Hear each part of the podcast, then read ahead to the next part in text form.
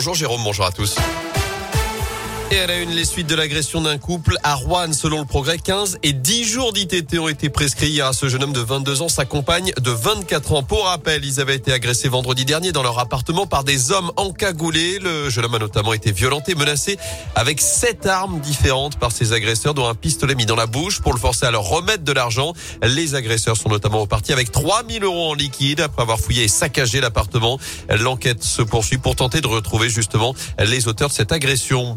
Rassemblements à 10h30 ce matin à saint et au Puy. Rendez-vous à 11h à Rouen. Journée de mobilisation interprofessionnelle ce jeudi. Des perturbations sont à prévoir dans les écoles, les crèches ou encore les transports. L'intersyndicale appelle à la grève pour dénoncer la hausse du coût de la vie, des prix de l'énergie, défendre aussi les emplois et les salaires. Les syndicats de l'éducation sont également mobilisés. Ils réclament des effectifs supplémentaires pour faire face aux absences liées au contexte sanitaire.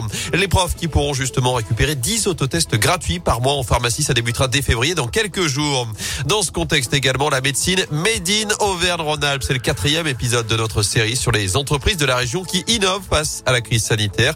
Aujourd'hui, Radio Scoop met en valeur un traitement contre le Covid, celui de Fabentech, basé près de Lyon. Le laboratoire biopharmaceutique fait partie des 25 projets sélectionnés en novembre dernier par France Relance pour relocaliser des produits de santé permettant de lutter contre le Covid. Valentin Chenard. Oui, Fabentech développe depuis plusieurs années des anticorps de synthèse, notamment pour l'armée qui a investi pour trouver un antidote en cas d'attaque biochimique.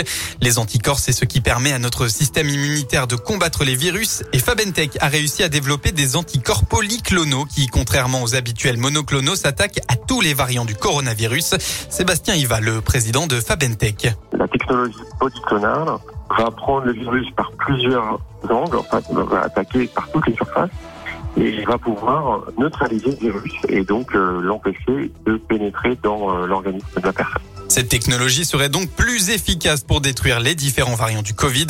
Ce futur traitement baptisé Fabenkov serait délivré en intraveineuse à l'hôpital en deux injections espacées de 48 heures. Merci Valentin. Par ailleurs, notez que le Conseil d'orientation de la stratégie vaccinale écarte pour l'instant l'idée d'une quatrième dose en France. Ce second rappel n'apporterait pas, je cite, de bénéfices individuels significatifs.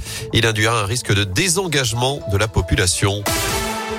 En foot, les Verts se donnent de l'air. La SS a enfin gagné un match en Ligue 1. Ce n'était plus arrivé depuis 66 jours, plus de deux mois et ce succès à 3 le 21 novembre dernier. Les Stéphanois sont allés s'imposer hier soir à Angers. Un but à zéro. Match en retard de la 20e journée de championnat. But contre son camp d'un Angevin en fin de première période. Et grâce à cette victoire, les hommes de Pascal Duprat recollent aux concurrents pour le maintien. Les voilà désormais à 4 points du barragiste, à 5 points du premier non relégable avant de se déplacer à Bergerac dimanche pour le huitième de finale de Coupe de France.